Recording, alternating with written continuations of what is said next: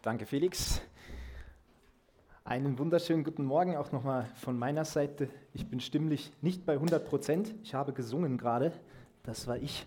Okay, können wir die Präsentation bitte reinmachen und meine Stimme irgendwie so machen? Ich weiß, es ist schwierig, aber das ist irgendwie, dass ich irgendwie das Gefühl habe, es ist halbwegs gut, was ich sage. Ja, wir haben das alles schon wieder verändert hier mit dem Equalizer. Früher musste ein Prediger schreien, habe ich jetzt beim ATRG Pfingstseminar mir so gedacht über die Geschichte. So äh, Klaus Winter, der hatte noch nicht so viel mit Verstärker zu tun wahrscheinlich. Der musste das alles durchs Volumen irgendwie wegmachen. Und, äh, aber wir sind Gott dankbar für die Technik. Okay, wir haben letzte Woche, wer war letzte Woche alles im Gottesdienst? Hand, also hier jetzt. Okay, die Gegenprobe, wer war nicht hier? Okay, das ist sehr bedauerlich, weil wir haben letzte Woche einen richtig, richtig starken Gottesdienst gehabt. Wir sind gestartet mit einer Predigtreihe, die heißt Das Vermächtnis. Und da geht es darum, dass wir gesagt haben, hey, die letzten Worte von Jesus, die er einfach gesagt hat ähm, am Abend vor der Kreuzigung, also so die letzte Zeit noch hatte, mit seinen Jüngern zusammen zu sein, als sie gemeinsam gegessen und gemeinsam was getrunken haben, als sie geredet haben, da haben wir uns angeschaut, hey, okay, was hat Jesus eigentlich gesagt? Was sind so die letzten Worte, die er einfach weitergeben wollte, bevor er stirbt, bevor er aus dieser Welt rausgeht. Und wir orientieren uns da am Johannesevangelium. Und Edwin hat letzte Woche eine ganz starke Predigt gehalten über das neue Gebot das neue Gebot, was Jesus gegeben hat, nämlich einander zu lieben. Und ich möchte dich echt ermutigen, wenn du nicht da warst am letzten Sonntag oder wenn du während der Predigt geschlafen hast oder wie auch immer, keine Ahnung, soll, soll vorkommen. Ich habe schon Leute erwischt.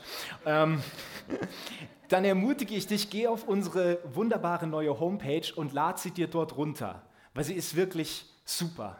Also Edwin hat doch ganz viel Herzblut da reingelegt und weißt du, ich bin sehr nachdenklich aus dem Gottesdienst rausgegangen. Und das ist gut, wenn Predigten das machen. Wenn wir jedes Mal nach der Predigt rausgehen und sagen, ein schöner Tag, die Sonne scheint, es gibt Schnitzel, dann ist das vielleicht ein Zeichen, dass uns das nicht so ganz berührt, was wir gerade gehört haben. Ich bin nach dieser Botschaft über die Liebe, wo Edwin auch gesagt hat, hey, ist unsere Liebe praktisch oder ist es nur etwas, was wir sagen? Ist es nur etwas, was wir singen? Liebe, die nicht praktisch ist, ist letztlich immer nur egoistische Befriedigung. Das war so einer der Sätze, die Edwin gesagt hat. Und ich bin sehr nachdenklich daraus gegangen, weil ich mir dachte, hey, irgendwie, das bewegt mich schon. Wo muss ich da vielleicht mein Leben verändern? Wo ist diese Liebe, über die wir gehört haben, die praktisch ist, die für die Gemeinde, für die Nächsten da ist, auch für andere Menschen außerhalb der Gemeinde? Wo ist die in meinem Leben noch nicht? Deswegen, wenn du sagst, hey, noch nie gehört, hörst dir bitte an, lad's dir runter. Es ist wirklich großartig. Und wisst ihr, die Bibel ist so cool, weil wir können die Reaktion der ersten Predigtzuhörer uns anschauen heute. Wisst ihr, Jesus hat ja über die Liebe gesprochen, das was Edwin gesagt hat. Und die Bibel, du kannst Johannes 13 mal aufschlagen, ab Vers 36, die berichtet uns, wie die Jünger darauf reagiert haben, als sie das gehört haben. Verstehst du, Jesus hat gesprochen, er hat gesagt, hey, passt auf und ähm, ich gebe euch ein neues Gebot, ich werde jetzt bald gehen, ihr könnt nicht mitkommen, aber ich gebe euch ein neues Gebot. Und dann sagt er wirklich ganz starke Verse, ich will, dass ihr einander liebt. An der Liebe soll man euch erkennen. An der Liebe soll man erkennen, dass ihr zu mir gehört. Und es sind wirklich starke und herausfordernde Worte und die Reaktion der Jünger ist großartig. Jesus sagt das über die Liebe. Und dann kommt Johannes 13, 36. Herr, fragte Simon Petrus, wohin gehst du? Hm. Jesus gab ihm zur Antwort, wo ich hingehe, kannst du jetzt nicht mitkommen. Aber später wirst du mir dorthin folgen. Petrus entgegnete, äh, Herr, warum kann ich nicht jetzt schon mitkommen? Ich bin bereit, mein Leben für dich herzugeben. Weißt du, als ich diese Stelle vor einigen Monaten schon zum ersten Mal gelesen habe, da habe ich in meine Bibel reingeschrieben, Petrus interessiert das neue Gebot anscheinend gar nicht. Weißt du, Jesus, Jesus gibt was ganz Wichtiges raus, wo er sagt, hey, wenn ich weg bin, mach das bitte. Und wir haben letzte Woche gehört, das kann herausfordernd sein, diese Liebe. Und die einzige Reaktion, die die Jünger darauf haben, ist, äh, Jesus, wo gehst denn du eigentlich hin? Das ist die einzige Reaktion, die Petrus hat. So das Gebot mit der Liebe, ach, äh, das ist jetzt gerade unwichtig. Jesus, viel wichtiger ist, wo gehst du hin und warum kann ich nicht mitkommen? Das ist gemein. Das ist blöd, Jesus. Ich, bin mit dir weg von den Fischernetzen und von dem Boot und, und drei Jahre hinter dir hergelaufen. Ich habe alles gemacht. Ich bin sogar im See versunken, nachdem ich auf dem Wasser gelaufen bin. Und jetzt gehst du einfach und erzählst irgendwas über die Liebe. Ich mag aber mitkommen. Und ich sterbe auch für dich, Jesus, das ist überhaupt kein Problem. Ja, das mache ich doch locker. Ja, kennst du vielleicht aus deinem Glaubensleben? Jesus, das mache ich für dich. Das ist überhaupt kein Problem. Natürlich gebe ich meinen Zehnten. Ach so, vom Monat. Oh, okay. Hm, ja, hm, hm, müssen wir mal schauen. Ja, wir machen das, Jesus. Wisst ihr, und mich, mich begeistert das, weil die ganze Passage, die wir uns heute anschauen werden, das werde ich ganz am Ende auch nochmal zusammenfassen, ist so eine Blaupause dafür, wie wir Menschen sind und dafür, wie Gott eigentlich ist. Das menschliche und das göttliche Verhalten werden in dieser Passage so, so ganz klar gegeneinander gestellt. Weißt du, Petrus reagiert total menschlich. Liebe deinen Nächsten.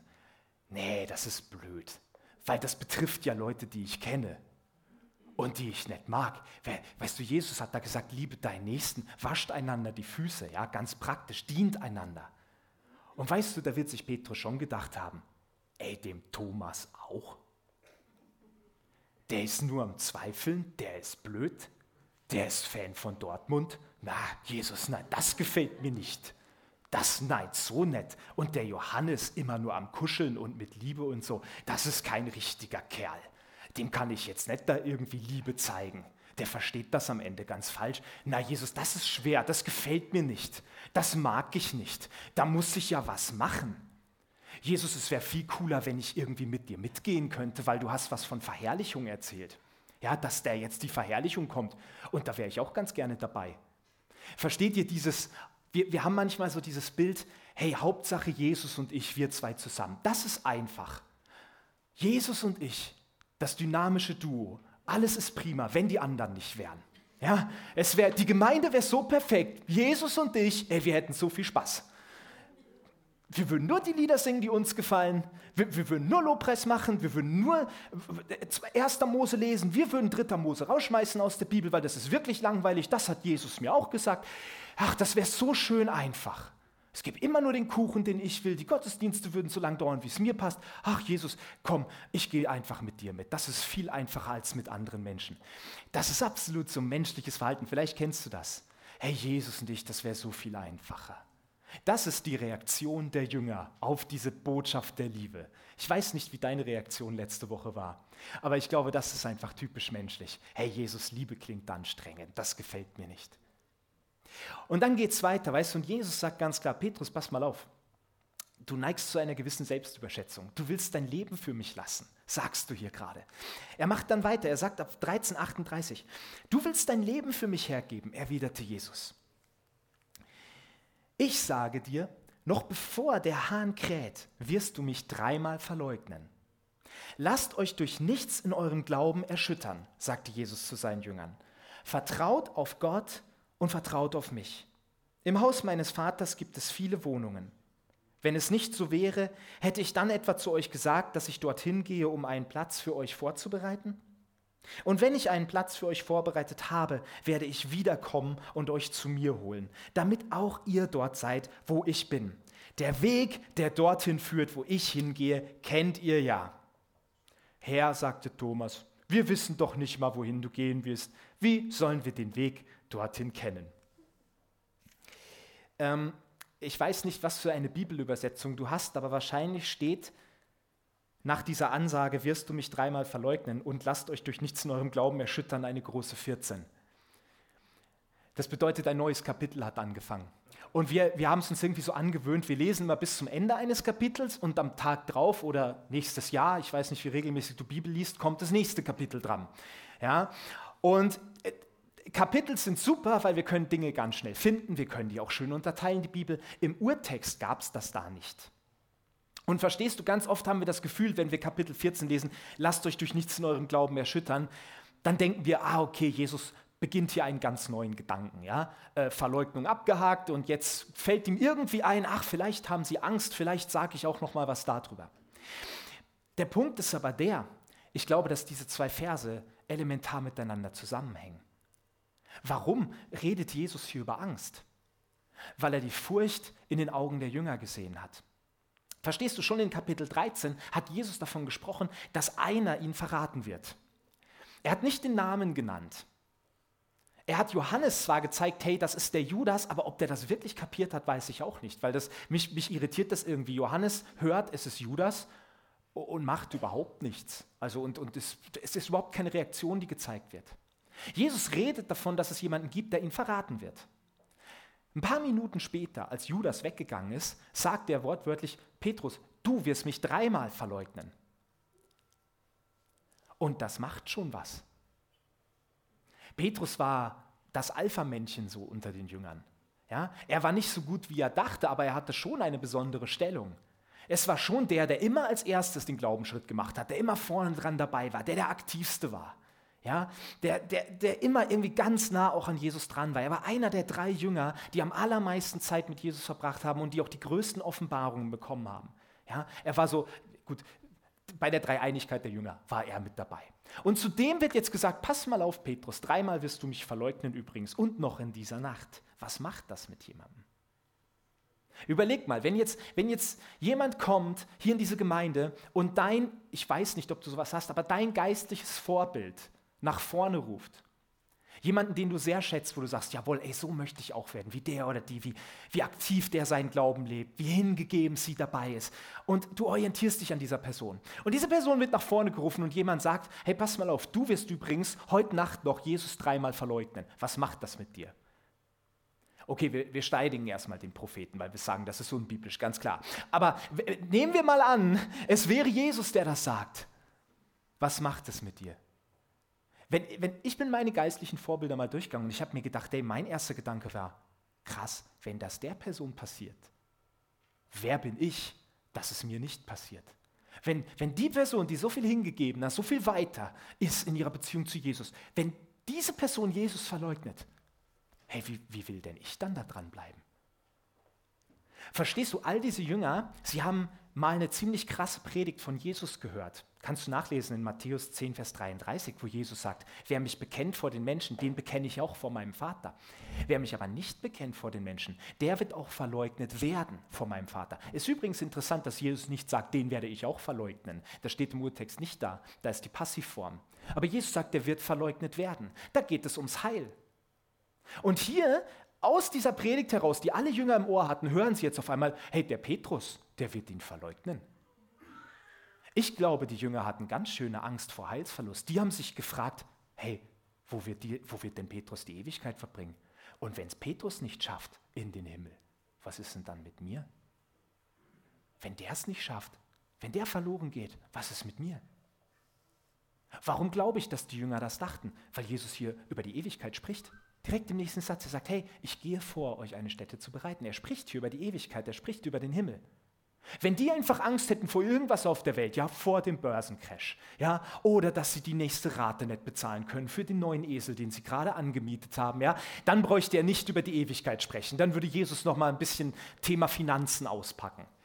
Nein, er spricht hier über die Ewigkeit. Warum? Weil die Jünger eine Angst hatten. Sie hatten Angst, mal nicht bei Jesus zu sein.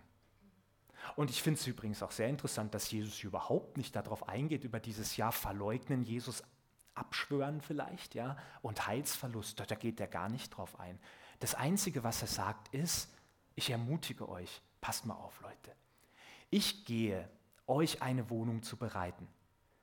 Wenn es nicht so wäre, Klammer auf, wenn ihr nicht mit mir die Ewigkeit verbringt, warum sollte ich denn dann jetzt in die Ewigkeit gehen und dort eine Stätte für euch bereiten? Warum sollte ich das dort vorbereiten für euch? Ich mache mir doch nicht die Arbeit und renoviere das Ding und ihr zieht nicht ein. Das machen wir doch auch nicht. Ja, wir, wir renovieren doch auch nicht eine Wohnung und sagen dann, ach, die ist aber schön. Blöd, wenn einer drin wohnt, dann wird es hässlich. Schließen wir mal ab und die ist so schön, da soll keiner rein. Nein, Jesus sagt, hey Leute, ich gehe jetzt und bereite die Ewigkeit vor für euch. Und ich werde wiederkommen. Er sagt es, ich komme und werde euch zu mir nehmen, wenn die Zeit soweit ist. Und ihr wisst, wo ich hingehe. Es ist doch nicht so, dass ich jetzt Schnipp sage und, ach, Jesus ist weg und ihr wisst nicht, wo er ist, ihr sucht, nein, ihr wisst, wo ich hingehe. Die, diese ganze Passage ist eine riesengroße Ermutigung, wo Jesus auf diese Angst der Jünger eingeht. Er ermutigt sie. Und wisst ihr, Jesus tut das auf eine ganz einfache Art und Weise, nämlich er präsentiert Wahrheiten. Jesus drischt keine Phrasen. Jesus war ganz schlecht im Phrasendreschen. So, ja. Weißt du, wenn bei uns, wir neigen so dazu, da sitzen bei uns Leute, die sind total ermutigt. Und Phrase Nummer eins ist, ja, das wird schon wieder. Ähm, weißt du, nach jeder Nacht geht auch die Sonne auf. Ja, Ach, und weißt du, nach jedem Winter kommt auch wieder die Sonne. So, so irgend so ein Schmarrn, was keinem hilft, aber schön klingt. Dann drischt man irgendwelche Phrasen und dann drückt man vielleicht doch nochmal und sagt, ach ja, ich kann, weiß jetzt auch nicht, was wir machen. Du machst dir Sorgen um dein Leben, du machst dir Sorgen um deine Familie, du hast Angst vor der Finanzkrise, du weißt nicht, wie es auf deine Arbeit weitergeht. Ach komm, ich drück dich mal. Ich schlag dir auf die Schulter und wird schon wieder. Herr Jesus macht das nicht. Jesus macht das nicht und manchmal haben wir diesen Blick von Seelsorge. Seelsorge ist gemeinsam heulen und dann sagen, nächste Woche sehen wir uns wieder und gucken, was passiert. So, hey, es stimmt schon, weint mit den Weinenden. Wir, wir, wir sollen uns auch reinversetzen in die Lage der Leute, die Not haben. Und es gibt Momente, wo Leute am Boden sind. Da ist jede geistliche Wahrheit unangebracht. Da nimmt man die Leute in den Arm. Da weint man auch mit ihnen. Und da sagt man auch, hey, ich weiß nicht, was los ist. Ich weiß nicht, warum das passiert ist. Ich habe keine Ahnung aber ich bin für dich da. Aber wenn jemand kommt und entmutigt ist und nicht weiß, wie es weitergeht, wenn er nicht weiß, hey, wie wird das alles mit Jesus, dann ist Phrasendreschen ein bisschen zu wenig. Dann sollten wir das mal so machen, wie Jesus das gemacht hat. Er präsentiert Wahrheiten. Wir begegnen der Furcht, indem wir die Wahrheit anschauen. Das ist das Allerbeste. Wenn du dich fürchtest, dann schau nicht auf die Furcht, sondern schau auf die Wahrheit. Weißt du, Jesus hat nicht gesagt, schaut auf die Verleugnung, sondern er hat gesagt, schaut auf das, wo ich jetzt hingehe und was ich vorbereite. Das war seine Ermutigung. Das war die Reaktion auf diesen Verrat. Er hat gesagt, hey, du wirst mich verraten, aber ich gehe hin, euch eine Stätte zu bereiten. Ich werde wiederkommen. Ich werde euch holen und ihr wisst, wo ich bin. Das sind geistliche Wahrheiten, die Jesus präsentiert. Wir begegnen der Furcht, indem wir die Wahrheit anschauen. Deswegen ist es so wichtig, wenn du Jesus nachfolgst, ich bitte dich, lies dieses Buch, die Bibel, ey, lies es. Darin ist die Wahrheit. Renn erstmal nicht zu jedem, der sagt, er ist, keine Ahnung, Heiler, Evangelist, Apostel, irgendwas. Lies erstmal das. Auch bevor du irgendwelche geistlichen Bücher wählst, lies erstmal das. Weil das ist, das ist unser Filter, das ist die Wahrheit. Und alles andere muss sich erstmal daran messen lassen, an dem Wort Gottes, an der Wahrheit. Es ist wirklich so wichtig. Wir müssen die Wahrheit kennen. Und dann sind wir ermutigt. Außer Thomas. Jesus hält diese bahnbrechende Rede. Er ermutigt ohne Ende. Er gibt wirklich Vollgas und sagt, hey, das wird alles. Ich gehe in den Himmel. Ihr wisst, wo ich hingehe. Ich komme wieder euch zu holen. Menschliche Reaktion, Jesus, keine Ahnung, was du schon wieder meinst. Du hast eigentlich sagt Thomas Jütt, das stimmt gar nicht, was du sagst. Jesus hat ganz klar gesagt, wo ich hingehe, wisst ihr. Ihr kennt den Weg. Und Thomas sagt, nö, keine Ahnung. Es soll es geben, ich habe es in der Schule auch erlebt, dass mein Mathelehrer felsenfest der Behauptung war, mir erklärt zu haben, wie es geht. Es war nicht so. Das hat man an jedem Test gesehen. Und manchmal machen wir das auch. Ja? Wir haben nichts kapiert, aber ja, wir machen es so wie bei Madagaskar. Nett lächeln und winken. So, ja. Nichts verstanden, aber ist peinlich, das zu sagen. Wir nicken einfach und sagen, ja, ja, ich krieg das hin. So, und dann fünf. Ja, so, gibt es das raus als Note. Dann ist der Beweis da, nein, du hast es nicht gecheckt. Thomas ist hier sehr ehrlich. Er sagt hier, Jesus, nee, eigentlich habe ich überhaupt keine Ahnung. Und wir dürfen das auch sein. Weißt du, wir müssen nicht rumlaufen und Jesus erzählen, du, wir haben alles kapiert, ich weiß ganz genau, wie das Leben läuft, ich weiß alles, ich kenne dich und so weiter, weil Jesus weiß ganz genau, wie es bei uns ausschaut. Wir dürfen mal ehrlich sein zu Jesus. Hey, glaubst du, was glaubst du, wie oft ich die Bibel aufschlage? Letzte Woche erst habe ich eine Passage gelesen und ich habe gesagt, Jesus, das kapiere ich nicht. Das, das, das macht keinen Sinn. Überhaupt nicht. Ich glaube, dass es wahr ist, aber verstehen tue ich es nicht. Und bitte erklär mir das. das. Das dürfen wir machen. Jesus ist kein Prüfer, kein Korrektor, der oben sitzt und sagt, okay, zehn Kapitel der Bibel hat er verstanden, die restlichen wird eng durchgefallen. Nein, wir dürfen ehrlich sein vor Jesus. Aber interessant ist auch, wie Jesus dann auf diese Reaktion eingeht. Wir lesen weiter ab Vers 6. Ich bin der Weg, antwortete Jesus. Ich bin die Wahrheit und ich bin das Leben. Zum Vater kommt man nur durch mich. Wenn ihr erkannt habt, wer ich bin, werdet ihr auch meinen Vater erkennen. Ja, ihr kennt ihn bereits, ihr habt ihn bereits gesehen. Herr, sagte Philippus, zeig uns den Vater, das genügt uns. So lange bin ich schon bei euch und du kennst mich immer noch nicht, Philippus, entgegnete Jesus. Wer mich gesehen hat, hat den Vater gesehen. Wie kannst du da sagen, zeig uns den Vater? Glaubst du nicht, dass ich im Vater bin und dass der Vater in mir ist?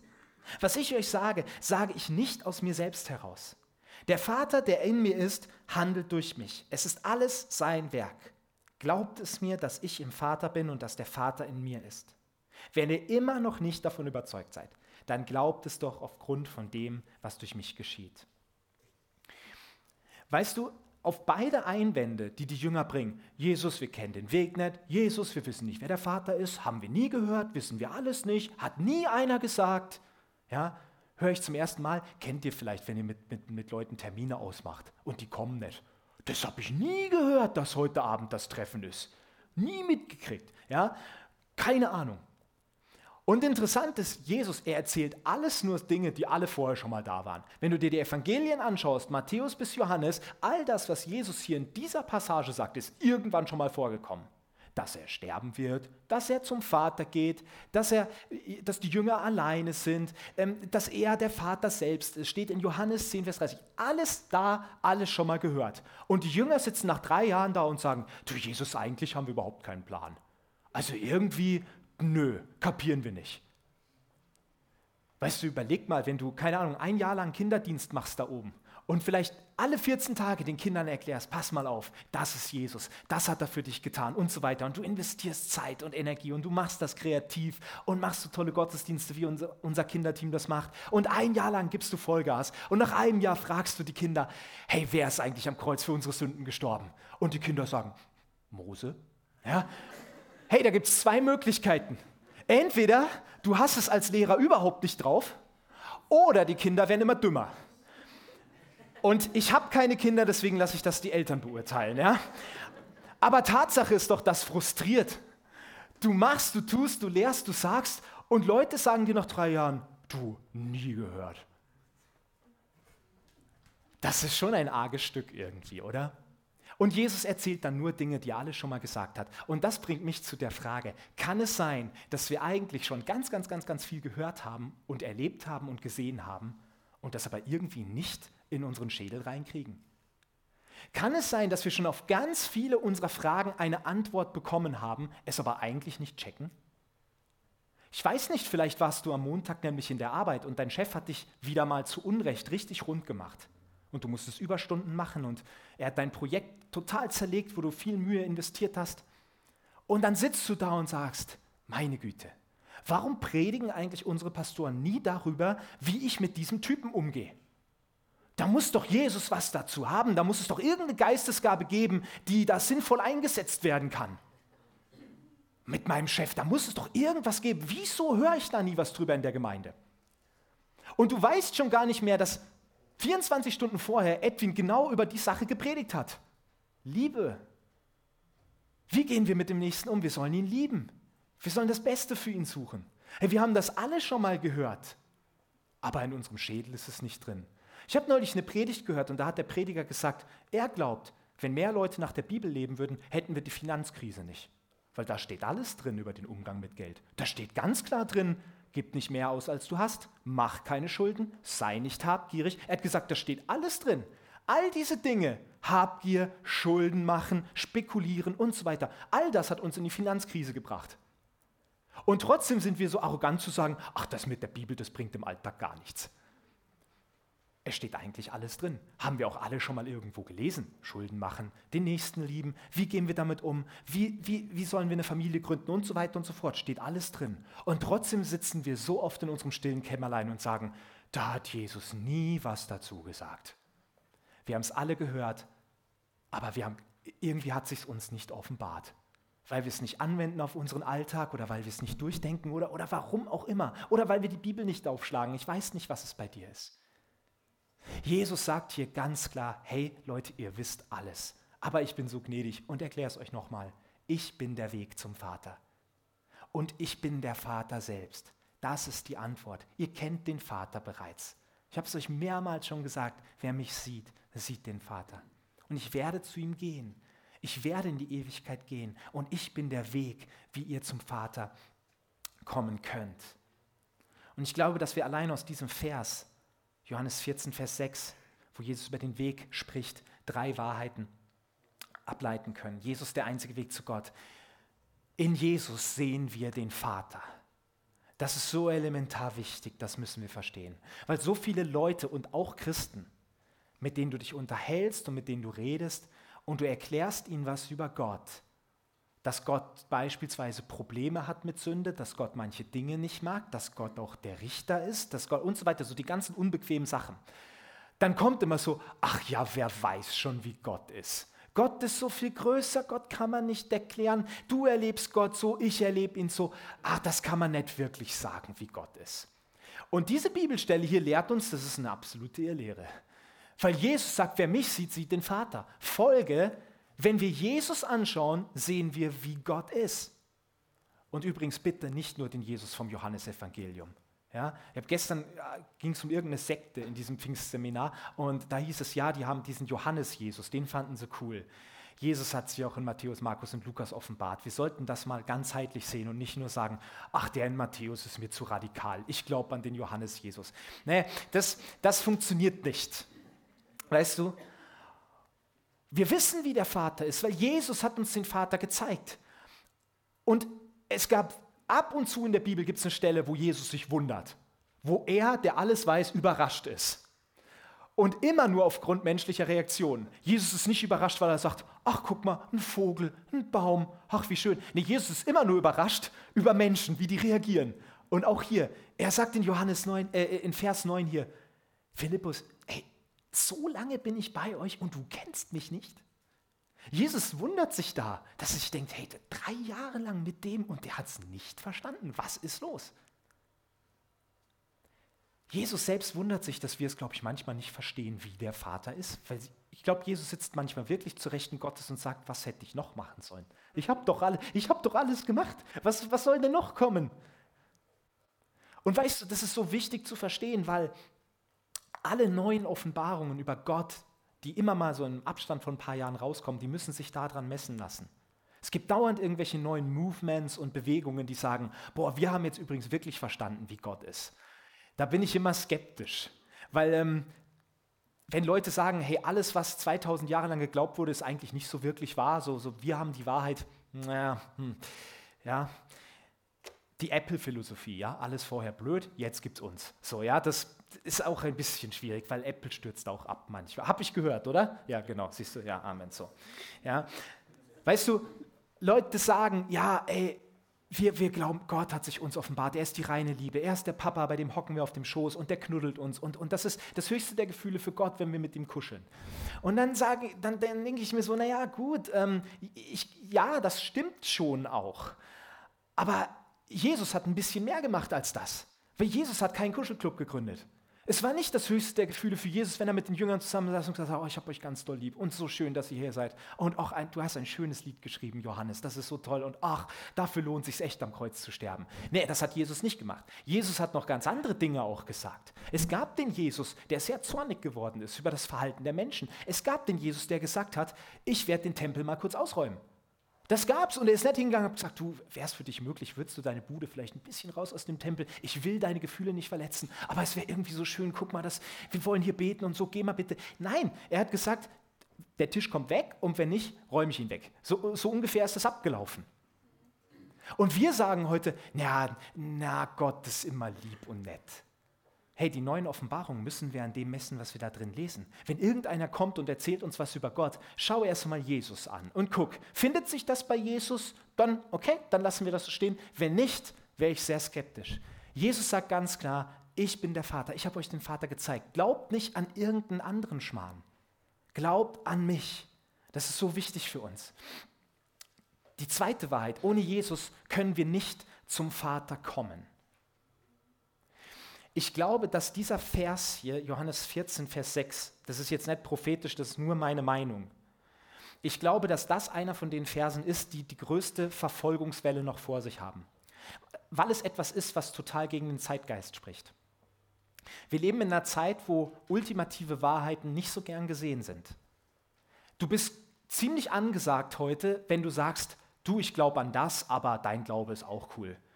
Du, ich glaube an das hier, aber ich möchte nicht den Anspruch erheben, dass es die Wahrheit ist. Es ist meine Wahrheit, du hast deine. Ach, es ist doch alles cool und easy. Das ist cool, das, das passt. Da hat auch nie jemand ein Problem damit, wenn du sagst, ich glaube an das, aber ah, ich lass dich stehen in der Liebe, Hauptsache drücken. Jesus sagt hier nicht, du, ich bin der beste Weg zum Vater, wie es übrigens im Roman Die Hütte steht. So viel auch zum Thema, dieses Buch repräsentiert unseren Glauben. Falsch. Falsch. Jesus hat nie gesagt, ich bin der beste Weg zum Vater. Jesus hat auch nicht gesagt, ich bin ein Weg zum Vater. Jesus hat gesagt, ich bin der einzige Weg. Ohne mich kommt keiner zum Vater. Und das ist eine Wahrheit, der wir auch ins Auge schauen müssen. Und wo wir uns alle, und ich sage dir das ganz bewusst, be klar machen müssen, wollen wir das? Weil das wird Ärger geben. Weil du kannst auf einmal nicht sagen, ach ja, der Buddhismus mit dem Meditieren und, und, und dem fetten Buddha, das ist auch schön. Kann ich auch verstehen, wenn einer das mag. Ach, der schaut so entrückt aus, immer wenn er da im Schneider sitzt. Das, ist, das muss irgendwie auch was Wahres dran sein. Ja? Das können wir dann nicht sagen. Wir können sagen, du pass mal auf, das ist nett und lieb und ja, und Räucherstäbchen zünd ich vielleicht auch mal an, aber du, du wirst Gott nicht kennenlernen. Du, du wirst nicht in die Ewigkeit kommen, weil Jesus sagt, ich bin der einzige Weg dorthin. Und wenn du Jesus nicht kennst, dann wirst du dort nicht hinkommen. Und das ist sehr unbequem. Das wird auch Probleme geben, ist meine Meinung. Aber das ist auch Jesus. Jesus ist die Liebe, aber Jesus ist auch ein Gott, der ultimative Ansprüche erhebt. Der sagt, hey, es gibt mich und sonst nichts. Ah, Jesus, aber vielleicht noch das und das. Nein, nichts. Aus. Es gibt nur mich. Ich bin der einzige Weg. Und das muss uns bewusst sein. Ich möchte sagen, wenn du an Jesus glaubst, du lebst einen ziemlich radikalen Glauben. Weil das ist was Ultimatives. Es ist ein Glaube, der keine anderen, in Anführungsstrichen, Wahrheiten zulässt. Weil Jesus lässt keine anderen Wahrheiten zu. Und Paulus handelt genauso als ein Athenes. Da stehen 100.000 Altäre rum. Und, und er sagt so, naja, er sagt nicht, hey, guck mal, der von Zeus ist auch schön und Zeus ist eigentlich Gott, das möchte ich euch mal erklären und wir nennen den nur anders und so. Nein, er sagt, hey, passt mal auf, ihr habt einen Altar, da steht der unbekannte Gott. Das ist übrigens der einzige, der richtig ist. Von dem erkläre ich euch jetzt mal was. Er sagt nicht, komm, wir machen irgendwie, Jesus sitzt auch auf dem Olymp und ist irgendwie mit dabei, sondern er sagt, nein, es gibt nur einen Gott und das ist Jesus Christus. Und die dritte Wahrheit ist, durch Jesus brauchen wir keinen anderen Weg. Und das ist eine so gute Nachricht. Weil auch in manchen Gemeinden oder im Glauben mancher Menschen, da gibt es den Weg Jesus und dann gibt es aber noch so ein paar andere kleine Wege, die man auch gehen sollte. Ja? Jeden Tag heulen beispielsweise, jeden Tag am Boden rumkriechen, weil man vor lauter Buße nicht mehr stehen kann. Ja? Äh, Spenden ist auch immer gut. Ja? Äh, Im Mittelalter hieß es ja, wenn das Geld im Kasten klingt, die Seele aus dem Fegefeuer springt. Ist übrigens aber jetzt, glaube ich, in der katholischen Kirche auch nicht, nicht mehr, oder? Wurde abgeschafft. Gut. Okay, ja, ich, ich war nie da, keine Ahnung, ja. Oder dann gibt es Leute, die, dann gibt es geistliche Leiter, die sagen, hey, wenn du Gott kennenlernen willst, dann brauchst du mich. Ja, dann, ich zeige euch Gott. Ja, halt dich von solchen Leuten bitte fern. Weil, weil Jesus zeigt uns Gott. Wir brauchen keinen Leiter, keinen Mittler, der sagt, hey, liebe Gemeinde, wenn ihr Gott erleben wollt, dann braucht ihr mich. Falsch. Das Mittlertum wurde abgeschafft. Das ist kein Neutestamentler, wenn der das sagt. Aber manchmal machen wir uns so weitere Wege neben Jesus und denken, okay, das brauchen wir aber auch noch und den und die Salbung und die Offenbarung und das. Nein, Jesus ist der einzige Weg und wir brauchen keinen anderen. Und das ist eine ziemlich gute Nachricht. Wenn du nachher alleine vielleicht in deiner Wohnung sitzt und dir denkst, hey, eigentlich, ich möchte eine Begegnung haben mit Gott, Du musst niemanden anrufen hier. Gemeinschaft ist super und verbindliche Mitgliedschaft einer Gemeinde ist absolut nach dem Neuen Testament. Aber um eine Beziehung zu Gott zu haben, um eine Begegnung mit ihm zu haben, brauchst du nichts als diesen Wunsch in deinem Herzen zu sagen, Jesus, zeig mir den Vater. Jesus, bring mich in die Gegenwart Gottes. Das ist das Einzige. Es ist der einzige Weg, den wir brauchen. Keine andere Religion, kein Leiter, kein Mittler, keine Traditionen, nichts. Jesus ist der Weg in die Gegenwart Gottes. Und ich möchte dich ermutigen, zum Abschluss, all diese Verse, die wir uns angeschaut haben, ich habe es am Anfang schon gesagt, sie zeigen uns absolut menschliches und absolut göttliches Verhalten. Dieses menschliche Verhalten der Jünger, wir hören nicht so genau zu, was da gesagt wird. Ja, äh, wir haben die Offenbarung irgendwie verpasst. Wir setzen unseren Schwerpunkt anders. Liebe interessiert uns nicht. Verherrlichung klingt besser. Angst, Zweifel, Vergessen Entmutigung, Unverständnis, Flucht sogar. Sie haben alle Jesus allein gelassen im Garten. All, dieses, all diese Passage zeigt hier dieses menschliche Verhalten. Und Jesus, wie reagiert er drauf? Er ermutigt diese Leute. Er präsentiert ihnen Wahrheiten. Er stellt auch absolute Ansprüche. Ja, das ist auch göttliches Verhalten. Aber Jesus schafft es irgendwie mit diesem menschlichen Zerbruch, dass da überhaupt nichts funktioniert am letzten Abend. Er geht damit um. Und er macht ihnen, das einzige Vorwurf in Anführungsstrichen, den er ihnen vielleicht macht, ist, hey, so lange bin ich bei euch und ihr versteht es noch nicht. Aber er sagt dann nicht, okay, drei Jahre, das war gar nichts, ich gehe, das, das wird nichts mit euch, sondern er sagt, hey, ich erkläre es euch nochmal. Jesus möchte dir auch Offenbarungen die an dir bisher vorbeigegangen sind, wo, wo nichts sich festgesetzt hat. Jesus sagt nicht, das wird nie was, sondern Jesus sagt, komm, wir setzen uns noch mal hin. Wir reden noch mal darüber. Ich möchte, dass du es verstehst. Und all diese Männer, die da entmutigt waren, nichts verstanden haben, nichts kapiert haben. Ein paar Wochen später, die Kraft des Heiligen Geistes, Gründung der ersten Gemeinde. Und bis, bis auf Johannes geht man davon aus, haben die alle ihr Leben gegeben für Jesus. All diese entmutigten Leute, die nichts verstanden haben von dem, was Jesus so wichtig war. Das sind heute alles unsere Vorbilder. Und das kann Liebe aus Menschen machen auch. Jesus hat das Liebesgebot gepredigt und mitten im Unverständnis der Jünger hat das dann umgesetzt, indem er gesagt hat, okay, ich glaube aber weiter an euch. Ich halte weiter an euch fest. Ich erkläre es euch nochmal. Das ist auch unser Gott. Jesus, Danke für dieses Verhalten, Jesus. Danke, dass wir davon lernen dürfen. Und ich, ich bete doch, dass du das irgendwie in uns freisetzt, so dieses, wir wollen so werden wie du. Jesus, bete, dass so unser menschliches Anspruchsdenken vielleicht, wo wir sauer sind auf Leute, weil sie nicht das gleiche denken wie wir oder weil sie andere Schwerpunkte haben oder was auch immer, dass das echt diesem, diesem Verständnis weicht, wie du es hattest, zu sagen, okay, hey, ich liebe euch, aber und ihr folgt mir nach und ihr habt vieles noch nicht verstanden, aber ihr seid trotzdem meine Freunde. Ich liebe euch, ihr seid meine Brüder. Jesus, danke für diese Ermutigung heute Morgen. Und Jesus, wir danken dir auch, dass du echt der einzige Weg wirklich bist. Und wir wollen das aussprechen auch. Wir glauben an dich, wie wir das vorhin gesungen haben. Yes. Halleluja. Amen.